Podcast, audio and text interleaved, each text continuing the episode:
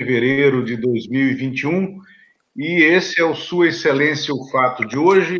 Tô, é, fora de Brasília, fora do nosso estúdio original, tive que ir a São Paulo.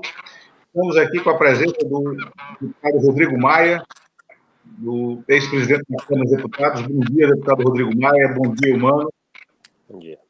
Bom dia. Bom dia. Deputado Rodrigo Maia.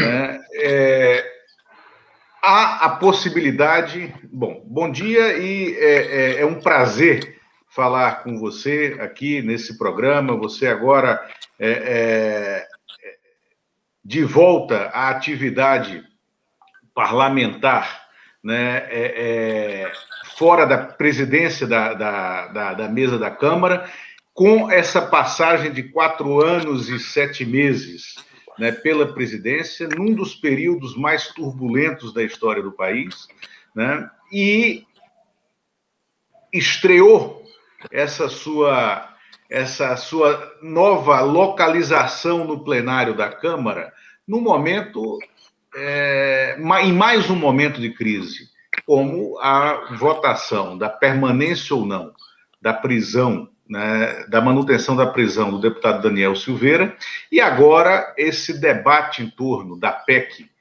da, que alguns chamam de impunidade, outros chamam da imunidade, eu chamo da PEC da pouca vergonha para ela ser colocada nesse momento, né? no momento em que o país enfrenta o auge acelerado, o pico acelerado da pandemia, né?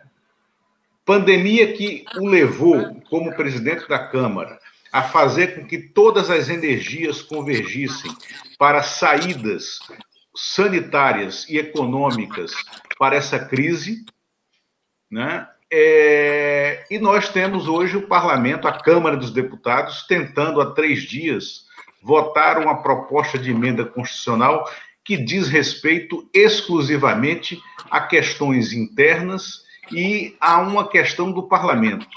Era hora de fazer isso? Como é que está esse debate e como é que está a qualidade do debate político um ano depois dessa, dessa sombra da pandemia que assola a todos nós? Ô Lula, bom dia. Primeiro, obrigado pela oportunidade, pelo convite.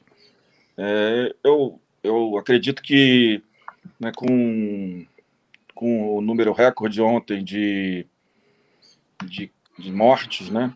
No caso do Covid, eu acho que é, talvez todo o Brasil, é, todas as instituições, todos os estados e municípios, né, o Congresso, o governo, todos nós deveríamos estar focados, né, deveríamos continuar focados na pandemia, né, que parece que vai chegar num patamar, né, está chegando num patamar pior do que o anterior, com muitos estados com problema. Inclusive, uma frase do governador Rui Costa, dizendo que as próximas duas semanas serão gravíssimas, né?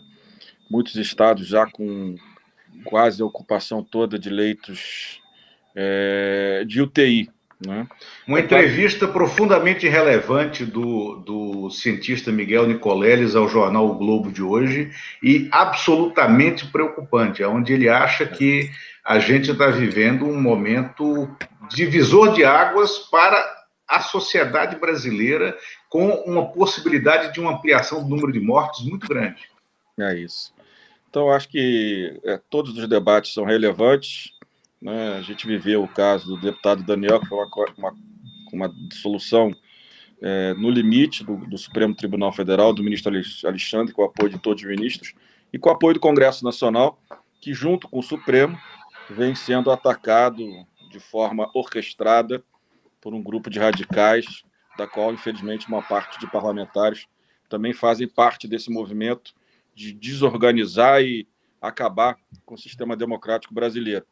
Na semana seguinte, certamente demandado por muitos deputados, com a preocupação né, é, da decisão do ministro Alexandre ter sido no limite, a lei do limite para alguns, eu discordo daqueles que acham que foi a lei do limite, é, se tenta colocar esse debate, que pode ser feito, mas acho que com mais calma, porque, como você colocou, e eu concordo, eu acho que nós estamos com uma crise de pandemia que impacta não apenas a saúde das famílias, mas também né, toda a economia, toda a, a sociedade, né, com uma crise, certamente, além de uma crise é, de saúde pública, também uma crise econômica e social. Então, acho que a gente devia era reorganizar o debate para que todos nós, em conjunto, pudéssemos construir as soluções e começar a ter que enfrentar alguns temas que hoje os governantes estão com muita dificuldade, que é o isolamento, não é isso?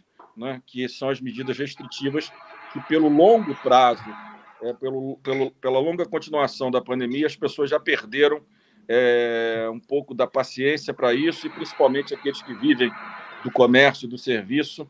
O desespero é muito grande, mas no momento atual a gente tem que começar a dar apoio aos prefeitos, aos governadores, para que eles possam tomar as decisões adequadas, não apenas as decisões de restrição de circulação à noite, mas em alguns estados, certamente, o apoio político de todos às restrições de circulação durante as 24 horas do dia. Não, isso. Inclusive, como e por que discutir um tema como esse é, é, de imunidade parlamentar quando você tem a, a, a questão social, né, o auxílio emergencial que precisa ser é, é, de uma equação política para que ele possa ser concedido, né, uma série de, de, de ações que demandam energia do Congresso Nacional, né, e não isso agora. E quanto ao auxílio emergencial, né, ele, ele surgiu né, de um. De, ele foi equacionado, né, e foi possível fazê-lo no ano de 2020 a partir do trabalho da Câmara e do Senado, né, que deram uma, uma, um formato jurídico que possibilitou o governo a criar aquele auxílio, inclusive aumentou o valor para 600 reais. Né? Isso não, o governo não cuidou dessa questão no fim do ano passado. Nós entramos 2021 com a necessidade de uma, de uma reprodução desse auxílio, mas sem a segurança legal para que o executivo fizesse.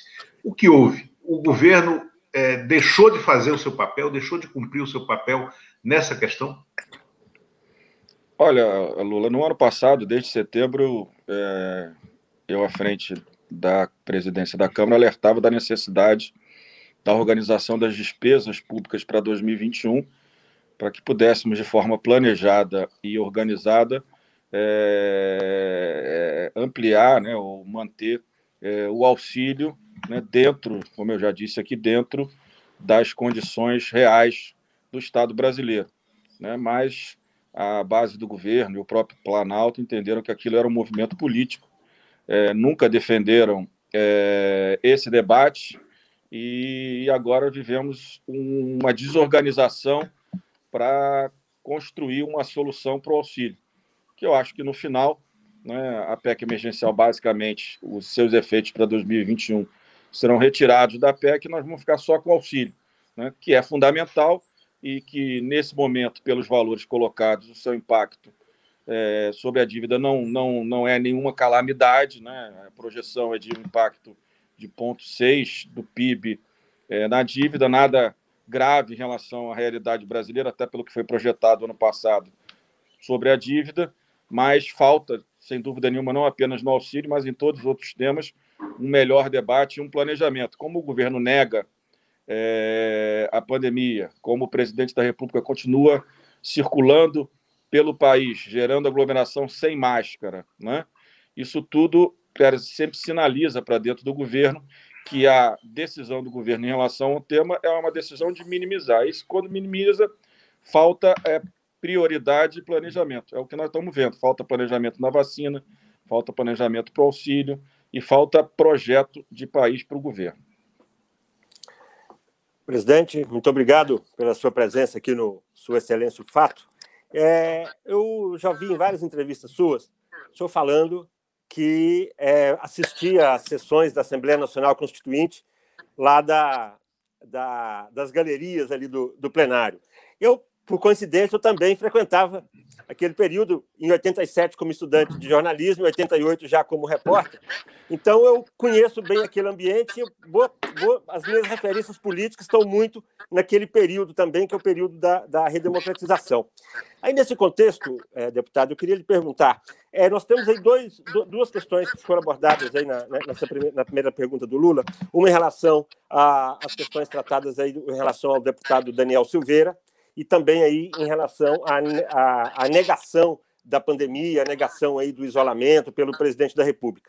Nós temos aí dois comportamentos em que, na visão, pelo menos na minha visão, de quem viu a Assembleia Nacional Constituinte, extrapolam é, o que o, é, o, o escopo da nossa Constituição, tanto no, no aspecto antidemocrático do, do, Daniel Silveira, de afrontar a, a, a democracia, quanto no caso do, quanto no caso do, do, do, presidente Jair Bolsonaro em relação a, ao comportamento dele contra a ciência, contra o bom senso em relação à pandemia. O, o senhor acha que a, a Constituição ela deu prerrogativas para tudo isso? Qual, como é que o senhor avalia esse comportamento dessas pessoas dentro daquela Constituição que, que nós vimos nascer lá em 87, 88? Olha, é, eu, o que eu acredito é que é, nós precisamos, né, baseado nos limites da Constituição, é, primeiro priorizar a pandemia, claro, salvar vidas e tentar é, convencer o governo a assumir de forma urgente o seu papel. É o ministro da Saúde, que parece uma boa pessoa, mas foi colocado lá porque era um, um bom gestor na área de logística, né? Pelo jeito, entendia pouco de logística. É, mas eu acho que essas questões sobre os limites, né? É por isso que defendi a instalação de uma CPI é, do Covid, para que a gente possa a, aprofundar essa questão, inclusive ajudar, acho que uma CPI pode ajudar avaliar, avaliar como foi o, o tratamento do governo no diálogo com a indústria farmacêutica para compra de vacinas, se respondeu, se não respondeu. Então, eu acho que, nos limites da Constituição, o que nos cabe, nos caberia, do meu ponto de vista, era aprofundar, não sei se agora ou daqui a alguns meses, uma investigação para avaliar se o presidente da República e o seu ministro vêm exercendo as suas funções no limite da Constituição ou das leis, ou se já é, extrapolou muito. Né? As dúvidas são grandes e muitas pessoas com certeza que, sem dúvida nenhuma, é, muitas coisas é, passaram né, do limite da Constituição e da lei, da lei é, por parte do governo federal e do seu presidente. Obrigado. Deputado Rodrigo Maia, né, aí é, em, em, temos que entrar na questão né, da oportunidade ou não, da possibilidade ou não de se ter colocado para caminhar algum dos 65 ou 68 né, pedidos de impeachment que chegaram à presidência da Câmara no período, nesse seu último período lá. É, por que eles não andaram? Né? E há como fazer uma. Assim, o, o país caçou uma presidente em 2016. É, hoje, à luz do que aconteceu em 2016, né, pode-se dizer que há eventos muito mais graves, muito mais candentes para se retirar o presidente da República. Né? Por que, que o Congresso não conseguiu formar um, um consenso ou uma posição majoritária né, para, pelo menos, fazer tramitar o impeachment? Né? Seria tão ruim né, é, que ele tivesse tramitando, ele não pode, a, a, tramitação de um pedido de impeachment né, não poderia, nesse momento, ser um freio, um contrapeso né, a algumas, algumas ações presidenciais que são extremamente voluntariosas e antidemocráticas? Ó, oh, Lula, o julgamento do impeachment é sempre um julgamento, claro, com alguma base jurídica, mas também político. É, e a gente sabe que o presidente é, manteve um, uma, uma, sustentação política que agora vem caindo, principalmente pelo auxílio concedido pela, pelo Congresso Nacional é, no ano passado. Eu acho que é, primeiro, por falta de, de, vamos dizer, sustentação política. Segundo, por não ser, do meu ponto de vista, nesse momento, da mesma forma que a gente faz a crítica da emenda constitucional é, que está sendo votada na Câmara dos Deputados, né? é, a gente pode fazer a crítica de que o impeachment agora ia, ia tirar das páginas do jornal a responsabilidade do governo em relação à pandemia, né? e ia fazer talvez o que o presidente estivesse esperando, tirar esse assunto da frente e ficar polarizando entre é, os extremos e a linha daqueles que querem derrubar o governo dele, que é o governo dele que está organizando o Brasil, aqueles, aquelas narrativas que nós conhecemos. Então, eu estou convencido que, no meio de uma pandemia é, e sem sustentação política, seria uma decisão errada e fortaleceria, apenas fortaleceria é, a narrativa radical é, do governo. Eu acho que muito mais efetivo seria a instalação de uma CPI que o Senado já coletou as assinaturas, já deu entrada é, na presidência da, do Senado Federal e que seria muito mais efetivo uma CPI para que a gente formasse um juiz maior, acompanhasse melhor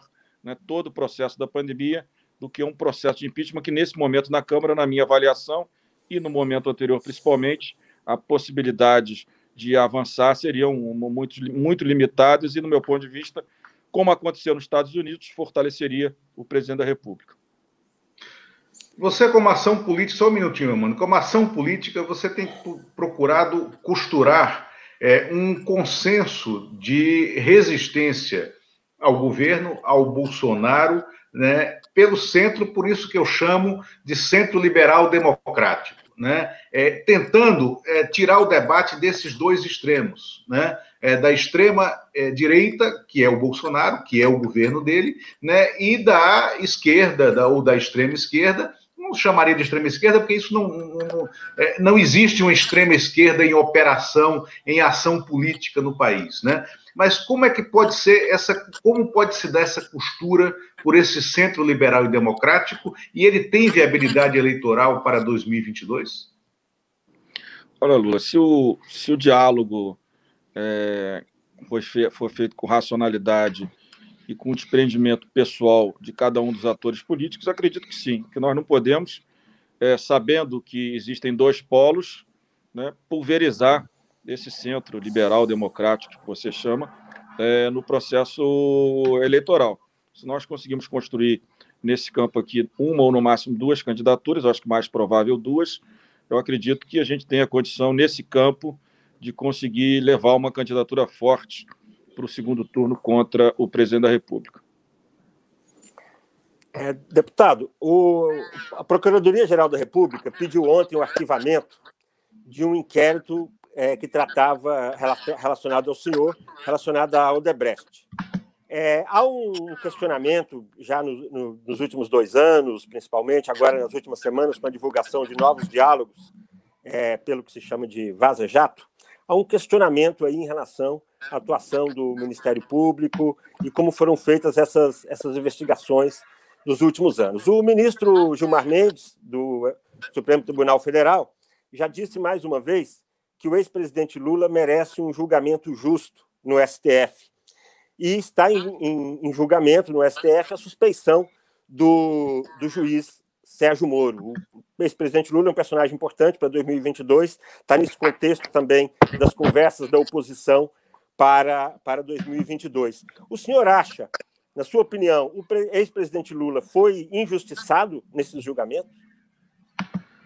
Olha, eu, eu acho que, né, como em todos os casos, nós tivemos excessos, sem dúvida nenhuma, né, e, e cabe às instâncias superiores, é, vamos dizer assim, é, organizar, né, retificar os excessos e os erros das instâncias da primeira e da segunda instância.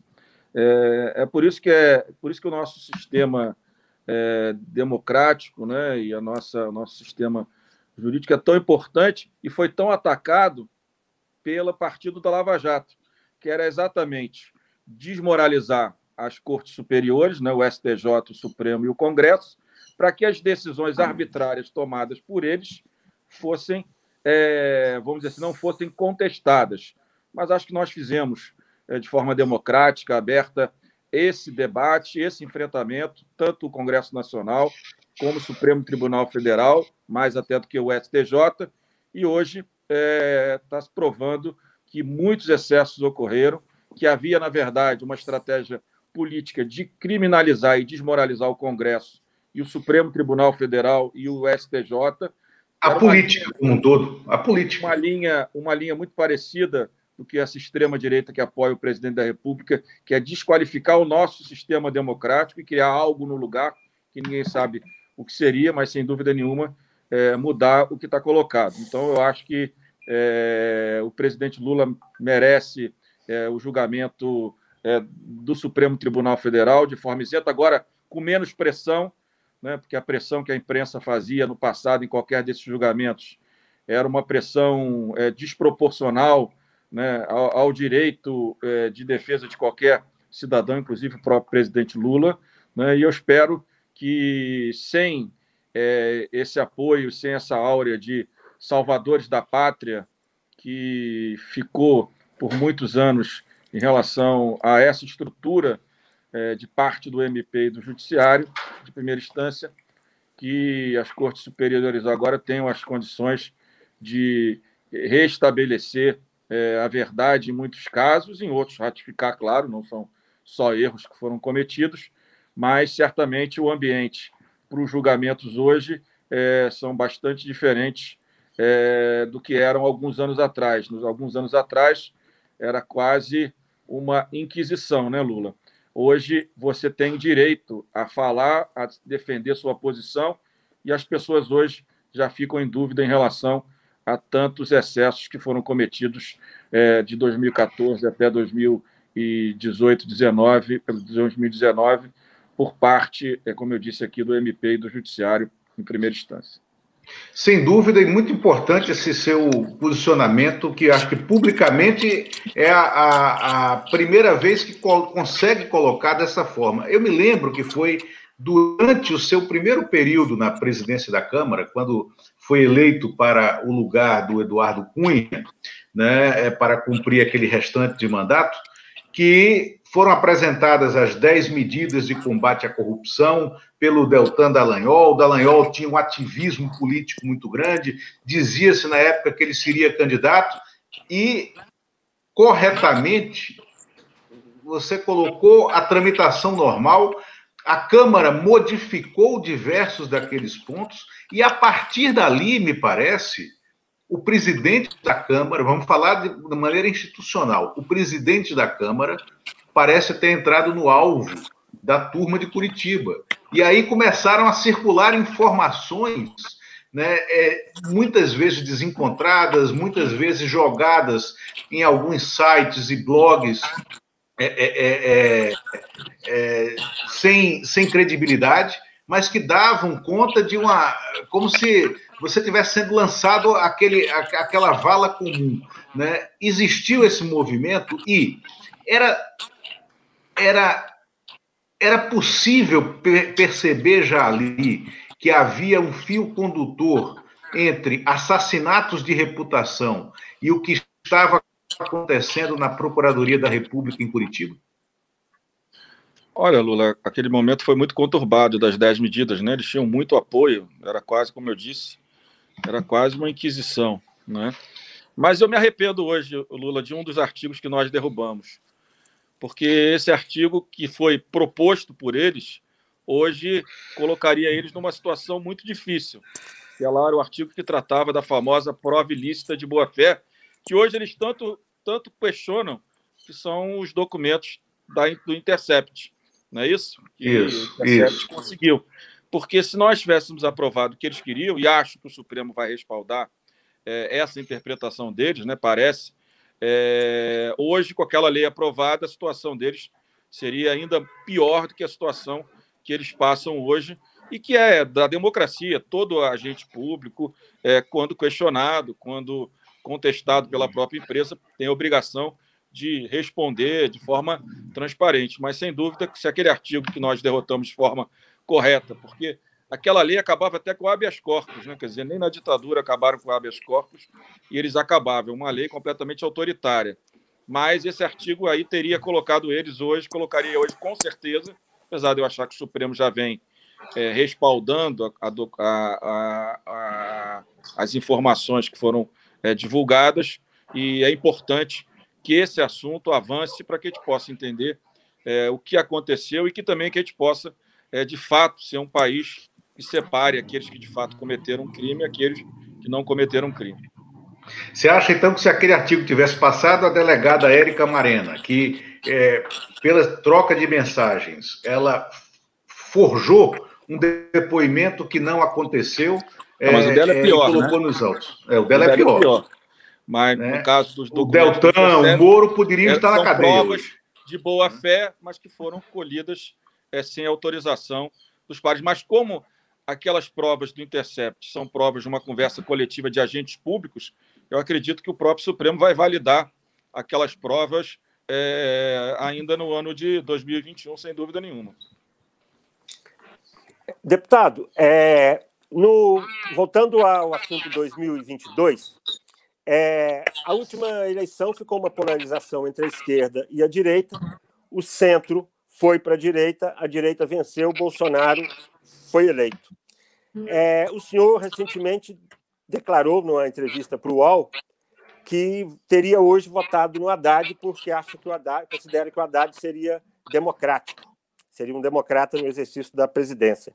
O senhor acredita que hoje, que o Brasil conhece é, melhor Bolsonaro, é, inclusive os, os, a, a, o poder econômico, o centro todo, a sociedade conhece melhor o, o mercado, conhece melhor Jair Bolsonaro.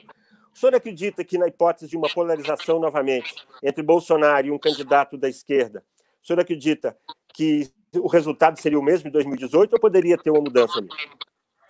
Olha, eu acho que poderia ser mais difícil, mas dependendo é, do candidato, eu ainda acho que é, o presidente pode ser é, favorito. Né? Até porque a gente sabe do pragmatismo de alguns setores da sociedade brasileira. Né? É, eu, por exemplo, votei no segundo turno no Bolsonaro pela agenda econômica que a minha era convergente, pelo menos parecia convergente com a do ministro, do então assessor econômico do candidato Paulo Guedes, que depois virou ministro, e muitas coisas, de fato, tivemos é, convergência. Eu acho que ainda há um ambiente, vamos dizer assim, estimulado pelo próprio, pela própria estrutura política do governo e, e de apoio do governo, de contestar principalmente o PT, o comunismo, que são coisas que principalmente a palavra comunismo, né, como é que ela ainda é forte né, é, na sociedade brasileira e em muitos países do mundo. Então, eu acho que é, a construção de uma candidatura no segundo turno, né, ela tem que ser bem dialogada para que a gente possa unir esforços no segundo turno né, e, e, ter um resultado positivo. Mas eu ainda acho que, dependendo da candidatura, é, eu acredito que o presidente, nessa política de polarização dele, ele tem, tem sido competente, tem saído bem desde a eleição. Aliás, fez uma narrativa em 18 que foi proposta, inclusive, a, ao candidato por alguns, eu lembro a época, ao, ao AS, sobre a questão de colar o PT na questão da Venezuela, nesses temas, e que o AS não fez, né, mas que foi feito é, de forma competente para o resultado, claro, é, pelo presidente da República, colando o, o PT, a, Venezuela e todos esses movimentos extremistas é, de esquerda é, na, América, na, América, na América do Sul. Ao AS não, foi proposto ao Alckmin, imagino. Foi proposto ao AS, em 14. Ao AS em 14, ah tá. Em 14. Eu mando. Isso. É, deputado, o senhor é do Rio de Janeiro, um estado fortemente marcado pela presença das milícias e há conexões fortes entre as milícias e, e este governo, conexões formais, homenagens, etc. É, qual o, o, seu pai, César Maia, vereador hoje, ex-deputado, que eu conheci aqui como constituinte, acho que no mês de janeiro publicou um vídeo em que ele se, é, se mostra muito preocupado com as ligações e a presença do Jair Bolsonaro em formaturas de cadetes, em formaturas de, de, de policiais militares. Então, há um ambiente é, de violência, é, um ambiente, ambiente armado que preocupa certos setores, e entre esses setores o seu pai César Maia. É, qual o peso que o senhor dá para essa questão das milícias, para essa questão da, dessa, dessas ligações da direita brasileira, essa presença nos quartéis? Qual o peso e a importância que o senhor dá para isso hoje? Eu acho que é um tema que precisa ser acompanhado com cuidado. De fato, o presidente tem uma força muito grande nas polícias militares, na base, parte da base das Forças Armadas, e é, é, é seria um caminho é, para a construção de apoio, vamos dizer assim, é, apoio, vamos dizer assim, apoio de força, né, é, contra o sistema democrático. Não dá para dizer que essa coisa está em construção, mas, sem dúvida nenhuma, o presidente da República tem um apoio muito forte dessas estruturas e, e investe muito nisso. Tem investido muito nisso desde que assumiu a presidência da República, nessa relação direta com a base é, das polícias militares e das Forças Armadas no Brasil. Você acha que o, excludente de ilicitude, que ele insiste é, em votar, em aprovar é, dentro do Congresso Nacional, né, é, isentando policiais militares de crimes que possam ser cometidos no, em, em, momentos de, de atuação é, militar contra a sociedade. Né? Você acha que isso é um dos ingredientes que ele está tentando formar a sua própria tropa? Ou seja, ele está tentando criar um diálogo direto entre Palácio do Planalto e polícias militares que não existe? Olha, é, sem dúvida nenhuma, ele tem essa relação e essa pauta dele, claro que atende às polícias. Não sei se ainda em construção dessa estrutura, mas sem dúvida nenhuma, essa é uma agenda sempre muito demandada é, pelas polícias e sempre aproxima do, pelo menos do ponto de vista eleitoral, o presidente é, dessa base. Se depois ela vai virar uma, um outro instrumento, uma outra estrutura, aí nós vamos ter que acompanhar com cuidado, mas nesse momento o presidente é, sempre teve essa base, né? sempre, vou, sempre foi o representante corporativo dessas bases no parlamento e continua assim, essa, toda essa agenda é, de armas e toda essa agenda de apoio é, às polícias militares é uma agenda que ele traz de antes e mantém como presidente da República. O senhor apoiou o deputado Balia Rossi para a presidência da Câmara. Ele foi derrotado, foi uma derrota importante. Uma vota... Ele teve 140 mil votos, uma votação pequena. É... e houve uma mudança política dentro da Câmara a partir disso. O senhor ficou cinco anos na presidência. A partir do que já tem mais de, já tem aí um mês quase, da, da eleição do, do Arthur Lira, a partir do que o senhor viu, qual, qual a previsão que o senhor faz para a Câmara, para a agenda da Câmara para esse ano? Olha, eu não gosto muito de ficar falando de agenda da Câmara. Eu fui presidente, acho que o Arthur ganhou de forma legítima. Nós tínhamos montado uma estratégia vitoriosa, ele conseguiu desmontar nossa estratégia com competência, com traições, é, principalmente do presidente do DEM. É, então ele ganhou de forma legítima, ele tem uma pauta econômica que pelo menos está vocalizando no caminho correto, né? e eu espero que ele consiga é, sucesso e, e, consiga manter a Câmara bem posicionada e cumprindo seu papel é, institucional é, na nossa democracia. Eu não gosto muito de ficar falando, porque fui presidente, não dá para eu ficar sendo, vamos dizer assim, o, o fiscal do presidente da Câmara, porque meu papel não pode ser é, enfrentar o presidente da Câmara, porque eu quero ser presidente da Câmara de novo. Né? Isso não é um papel político. Né? Então, eu prefiro é, fazer a crítica ao governo, a crítica às políticas públicas do governo. Eu acho que é nesse ambiente que eu devo me posicionar no plenário da, da Câmara dos Deputados. Você fez uma crítica é, direta ao presidente do DEM, o, o, o ACM Neto, né? e vocês eh, tiveram um rompimento nesse processo, né? mas não foi anunciado ainda o seu novo partido, o seu caminho partidário. Já foi dada entrada no TSE é, para o processo de saída do partido. E o que você vai fazer agora partidariamente? Vai simplesmente mudar de legenda ou vai tentar construir uma frente né, nesse, nesse espectro de centro liberal democrático que já falamos aqui? Olha, Lula, eu estou terminando de preparar a peça do pedido de justa causa. Né? Eu preciso de um, partido, né? É, não pode demorar muito, porque eu sou deputado e eu preciso é, manter minha atuação parlamentar, e para isso eu preciso estar, tá, estar participando de um partido que seja de oposição ao governo, mas que seja que caminhe mais para um caminho, para uma linha liberal na economia, para que eu me sinta confortável e possa defender é, minhas teses, mas é óbvio que no processo eleitoral, com a fragmentação partidária, nenhum partido sozinho consegue construir um, um projeto de país. Então é óbvio que naquilo que eu gosto de fazer, que acho que sou respeitado, tentar articular um caminho para que a gente possa ter é, uma candidatura forte e que no segundo turno a gente possa é, ter um bom diálogo com outros candidatos para que unidos a gente possa, de fato, vencer as eleições e construir um projeto de Brasil. Né? Hoje, a gente olha o Brasil para cinco anos na frente, a gente não enxerga nada, né?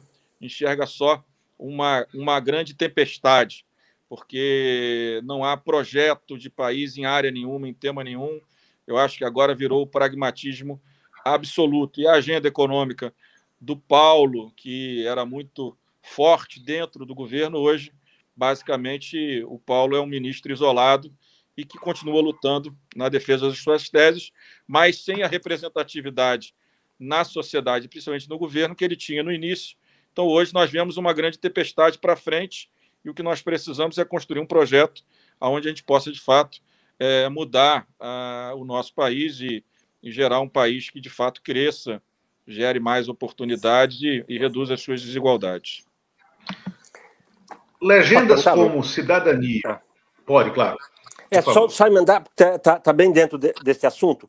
Uma das, das questões que, que divide a esquerda e o centro, principalmente na questão de conteúdo, é em relação à economia, em que o centro cumpre essa agenda liberal, que o senhor é um defensor, e a esquerda tem ah, uma, uma agenda própria com, voltada mais para o social e, e com outras questões.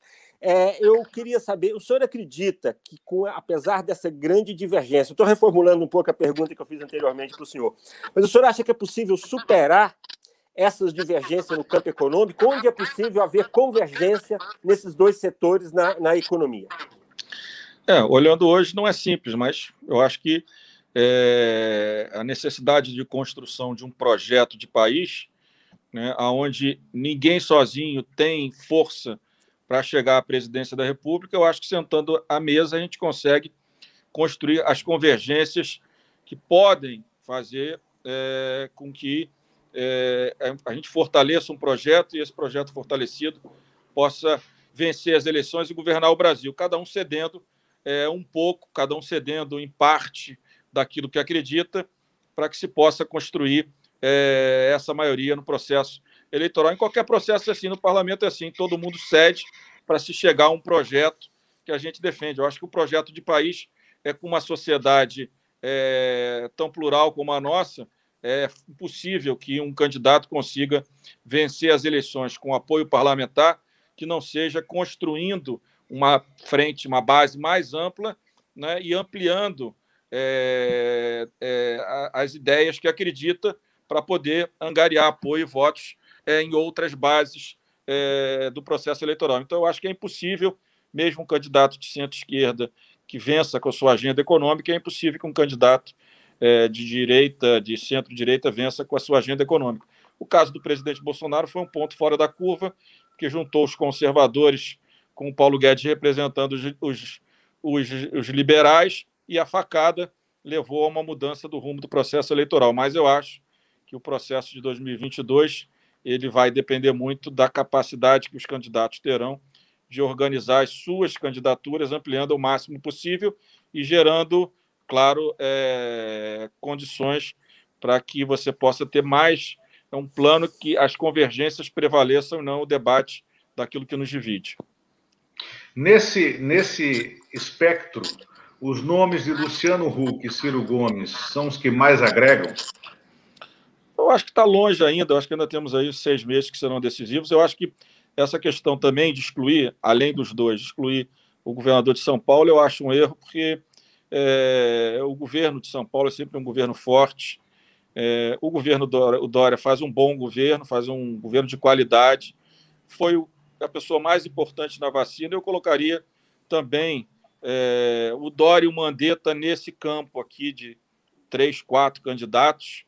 Um porque se governa o principal estado e governa bem, e o outro porque foi um ministro da Saúde muito popular. E o tema da pandemia, o tema da saúde, ah, nos parece que ainda vai ser um tema é, que vai estar na ordem do dia é, nos próximos 12 meses no Brasil, infelizmente, né? mas essa é a impressão que dá. Nós trouxemos o governador Flávio Dino aqui há coisa de 10 dias, mais ou menos, e o Dino falou, é, analisando a, a, a esquerda, né, e analisando a briga de algumas pessoas e ter exclusivamente o nome do Lula colocado é, no cenário, foi inclusive antes essa entrevista do Lula ter dito ao Haddad que ele devia correr o país, coisa que o Haddad está fazendo já, né? Mas o Dino disse: olha, é, os mesmos erros que cometemos em 18 vão nos levar aos mesmos resultados que colhemos em 18. Isso pode ser dito para vocês também, é, desse centro liberal democrático, que é, é, foram desunidos para as urnas, que não conseguiram convencer. Agora, claro, teve o evento, o evento definidor, que foi a facada. Né? A facada que levou a uma cobertura assimétrica da imprensa tradicional daquela eleição. Isso eu, eu venho falando há muito tempo e falei durante a campanha que a cobertura assimétrica da, da, da campanha depois da facada foi o que ajudou a projetar o Jair Bolsonaro numa campanha onde ele não apresentou projeto algum, onde ele não tinha discurso algum. Mas vocês também correm o risco de estar cometendo os mesmos erros de 18, né? E levar aos mesmos resultados, ou seja, ter na urna, é, no segundo turno, a possibilidade de fazer com que o brasileiro tenha que optar por dois projetos é, é, é, diametralmente opostos. Né? E, e, esse centro liberal democrático tem que se dividir ali entre eles, e muitos, na época, deixaram de votar, sendo corresponsáveis pela eleição do Bolsonaro também. Eu acho que está longe para a gente ter essa, essa, ter essa conclusão, mas sem dúvida nenhuma, o exemplo de 18 é um, é um bom exemplo para quem não cometa os mesmos erros. É óbvio que no nosso campo, se tivermos três candidatos, é possível é, construir uma candidatura que possa chegar ao segundo turno com, com chances de vitória. Deputado, é, fala-se muito do, da atuação do Bolsonaro durante a pandemia, mas nós percebemos também que os que governadores, na sua grande maioria, também cederam às pressões, evitaram decretar medidas mais duras de isolamento. É, e também é, hoje nós vemos o resultado. Alô? Eu acho que ele está ouvindo, mas. Oi, oi. É, e, então, assim, todos os governadores, é, de certa forma, são, também são responsáveis e todos so, é, é, eles aceitaram as pressões, em vez de decretar, principalmente no final do ano passado, na virada de ano novo, em vez de decretar medidas mais duras, eles liberaram e até hoje a gente está ouvindo falar de lockdown de algumas horas, é, exatamente na hora que as pessoas estão dormindo. É, não há uma, um fracasso geral dos nossos governantes nessa área da pandemia, não?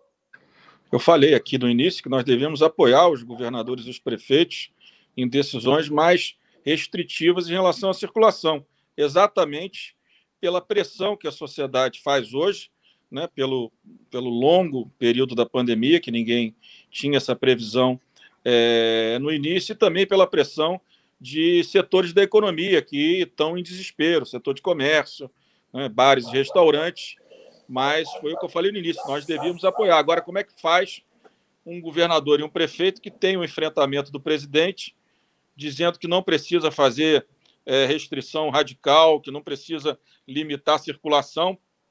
A pessoa que está com o seu comércio aberto, precisando vender, vai se agarrar na posição do presidente da República. Aquele que não quer usar máscara vai se agarrar na posição do presidente da República, não precisa de máscara. Né? Faz tratamento precoce com cloroquina.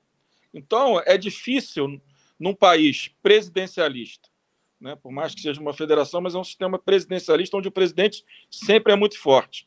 quando ele nega o tema, quando ele nega a necessidade das medidas é, de restrição, você acaba gerando também, todo mundo é político, acaba gerando uma pressão dos seus eleitores sobre você e você acaba, como você falou, fazendo lockdown quando você não precisa fazer o lockdown. Por isso que eu disse que a política, o Congresso deveria rapidamente, nesse momento, apoiar as decisões de prefeitos e governadores, né, é, publicamente, de decisões, de, de decisões mais restritivas nas próximas semanas em relação à circulação, porque senão, como disse o próprio governador Rui Costa, nós vamos ter uma grande calamidade, né, um grande desastre, maior do que a gente já vem tendo hoje, é, em relação ao número de mortes é, no Brasil. Então, acho que é, o que você, a sua preocupação é todos, eu falei no início, e acho que eu, eu concordo que é difícil para um governante, quando o presidente da República questiona essas decisões, ele fica sendo, vai sendo acuado. Você vê que em Manaus mesmo, quando acho que foi o governador ou o prefeito tomou a decisão, teve manifestação contra. E o presidente da República dizendo que é uma gripezinha, que isso não é assim, que isso não é necessário, que você vai morrer por, por causa do vírus ou vai morrer por, de fome. Só que morrer de fome nós temos estrutura e temos o Estado brasileiro para dar o suporte necessário à sociedade brasileira. O vírus, né, nós não temos uma estrutura tão ampla, né, com o crescimento acelerado do número de casos para salvar vidas em UTIs. Então, é, foi o que eu falei no início, concordo com você, que nós devemos respaldar as decisões e todo mundo tem que ter coragem de voltar a falar, principalmente nesse período onde voltamos ao pico da pandemia, né, mil, mais de 1.500 mortes, a gente ter coragem de enfrentar. Ontem eu estava lendo à noite, pelo menos cinco, seis estados, sete estados, com leitos de UTI quase todos ocupados. Né? Então, eu acho que é importante que a gente tenha coragem de unir esforços para que a sociedade compreenda que ou vai ser uma restrição maior em alguns estados brasileiros, ou o número de mortes vai sair de controle nas próximas semanas.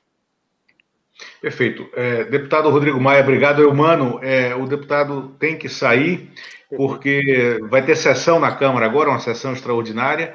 Né? Eu, vamos, vamos seguir aqui né, na saída. Eu te agradeço profundamente aí esse, esse tempo que você dedicou ao programa. Né? Um grande abraço, muito obrigado. Obrigado, Lula, obrigado, Elmano, e um bom dia a todos. Obrigado, deputado. Bom dia, deputado. Obrigado. obrigado.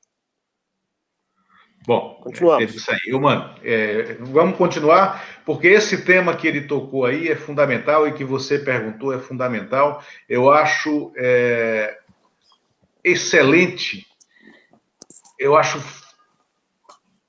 importantíssimo que a gente esteja abordando aqui, num programa de política, questões comportamentais, como essa necessidade é, é inadiável de as pessoas reverem os seus comportamentos pessoais, né? lerem. Essa entrevista, está tá republicada, está ecoando na plataforma Brasília, www.plataformabrasilia.com.br, está no Jornal Globo, o acesso no Jornal Globo é fechado, lá ela está na íntegra, a entrevista do cientista Miguel Nicoleles, que é, ela é definidora, ela é, adverte para a possibilidade da gente estar, de fato, entrando num período de genocídio brasileiro, descolando o Brasil do mundo.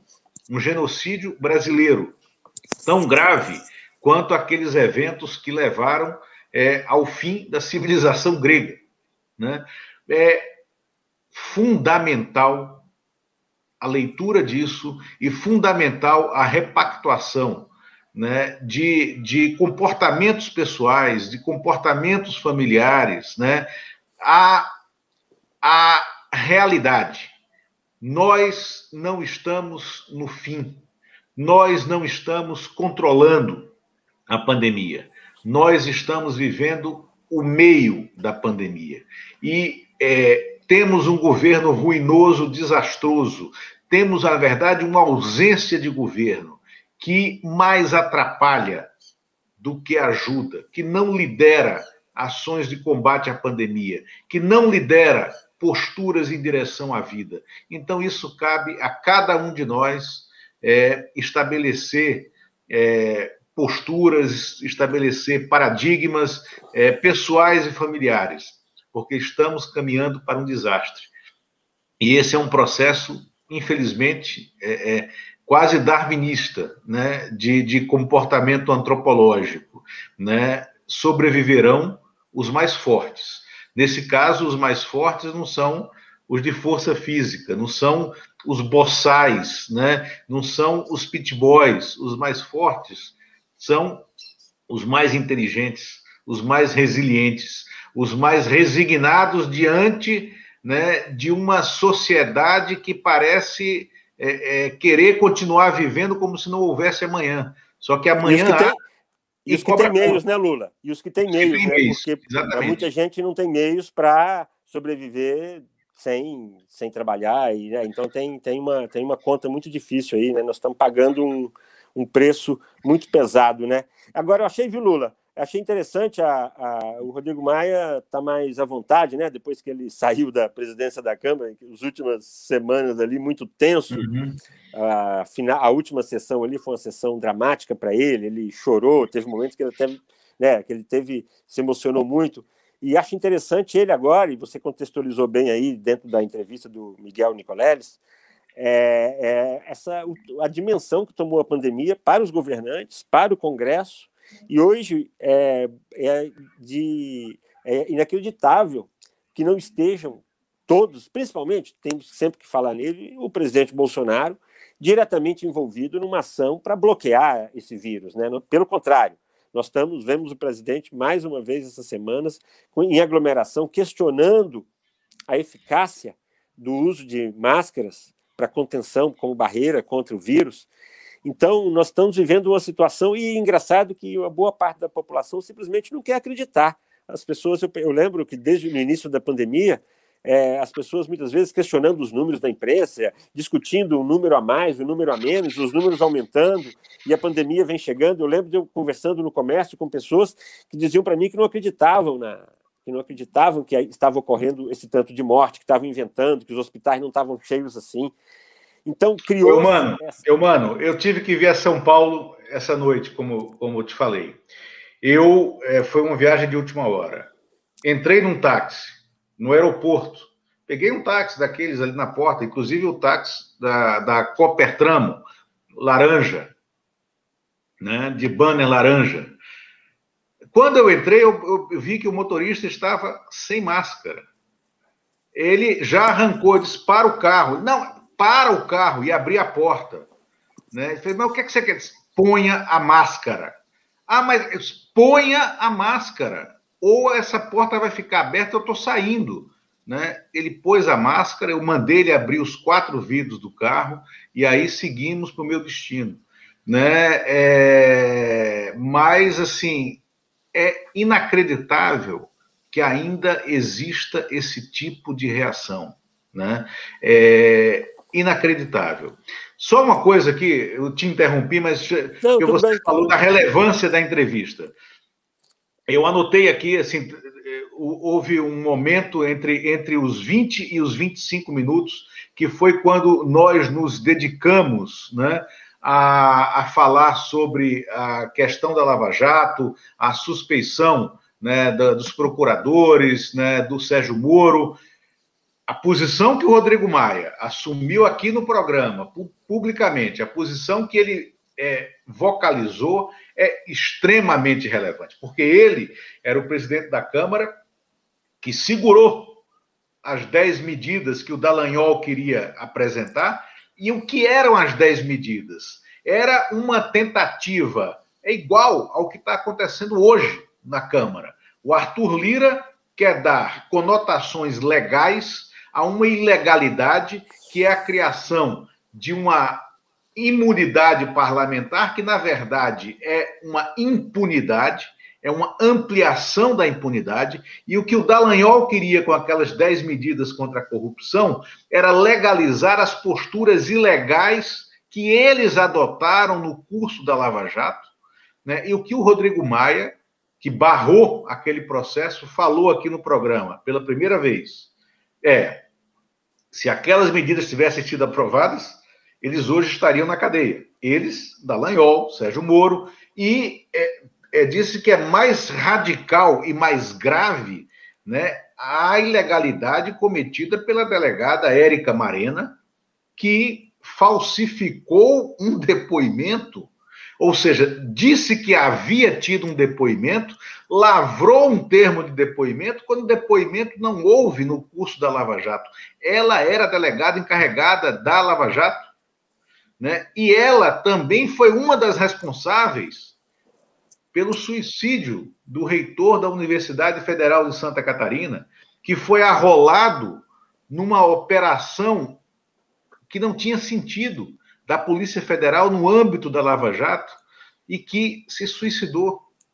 Essa delegada, são eles. Então, o Rodrigo Maia aqui disse: olha, e outra, ele também, no minuto 20, ele fala: o ex-presidente Lula tem que buscar, sim, um julgamento justo, até provocado por você em relação à frase que o Gilmar Mendes vem, vem falando, né? E que o papel da imprensa, da mídia tradicional, né, ecoando de maneira imprópria né, aquelas denúncias da Lava Jato, foi muito relevante para aquele momento. Então, é, eu acho que isso, é, é, se nós estivéssemos né, numa redação tradicional, eu diria: esse é o lead dessa entrevista. E esse no é mais, o Rodrigo Maia fez uma ótima, é, é, uma ótima passagem por diversos aspectos é, políticos da posição dele, da posição dele em relação ao impeachment, da, da, do destino partidário dele, da traição dele, é, é, da traição que ele sofreu, né, é, é, é, do, do ACM Neto e do seu partido DEM, né, da posição dele, que é contra se debater agora essa PEC, que pode ou não ser votada hoje ainda no Congresso. Agora, o lead dessa entrevista é o Rodrigo Maia, ex-presidente da Câmara, que durante a sua passagem na presidência segurou né, aquelas malucas 10 medidas do Deltan Dallagnol, que eram nada mais, nada menos do que uma tentativa de legalizar o ilegal, né, e dizer: olha, eles estariam presos se tivesse vigorando o que eles queriam. Diga, mano. É, eu acho que ele tinha feito uma referência não tão específica a essa questão aí das 10 medidas recentemente, tenho a impressão, tá? É, mas, de qualquer maneira, ele foi muito incisivo né, nessa, né, né, né nessa posição dele. E acho sim, uhum. acho que ele abordou vários assuntos, acho que ele tratou muito em relação a, a 2022, e acho que foi, foi importante aí para o pessoal que nos acompanha. Acho que temos mais uma visão. Aí eu tô, eu gosto quando a gente consegue, a gente tem conseguido tratar aí aqui nas entrevistas com todo mundo em relação a 2022. Nós já falamos aqui com Flávio Dino, Roberto Freire, nós falamos com Marina. Silva, Zé Dirceu, Zé Genuíno, agora, Zé, Zé Genuíno, Genuíno Rodrigo e agora, Maia essas aí tratando bastante sobre 2022, as possibilidades de alianças, que eu acho que é o tema político, é, na essência, é essencialmente político mais importante que nós temos, que vai ser essa capacidade de negociação e de aliança, de aproximação entre o centro e a esquerda para 2022. A possibilidade, isso pode acontecer ou não, né? Isso aí, essa acho que é uma discussão. Então, eu acho que ele ajudou bastante nessa discussão também, tratou aí da, das diferenças da economia, embora não tenha aprofundado ali, até gostaria que ele tivesse entrado um pouco mais em que, que poderia haver de, de convergência nessas agendas entre a economia e o social aí dos dois setores, que eu acho que talvez seja esse aí um dos caminhos para a construção aí de uma candidatura, talvez não no primeiro turno, mas de que haja aí um primeiro turno é, de campanhas é, que sejam sejam campanhas que não, que não caiam na baixaria, né, Lula? Fazer uma coisa isso. civilizada. Se isso acontecer no primeiro turno, porque nós tivemos, mesmo no campo da esquerda, nós tivemos campanhas sangrentas, nós tivemos campanhas Sim. que inviabilizaram apoio. Eu sempre falo aqui ainda, 2014, o que foi feito com a Marina Silva, é, foi uma indignidade por parte da campanha, sabe?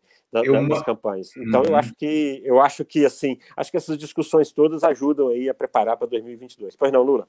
Sem dúvida. Não, obrigado, mano. É porque estamos chegando no nosso horário e eu quero agradecer a vocês que mantiveram uma alta audiência hoje. O programa, além de ser reproduzido agora, é, no, no, além de ser reproduzido no Brasil 247, na TV 247, né?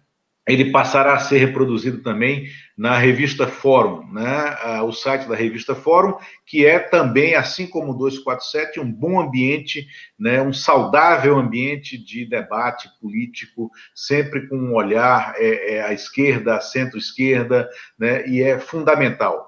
Inscreva-se no nosso canal, muito obrigado, obrigado, Eumano, e um bom dia a todos vocês. Bom dia.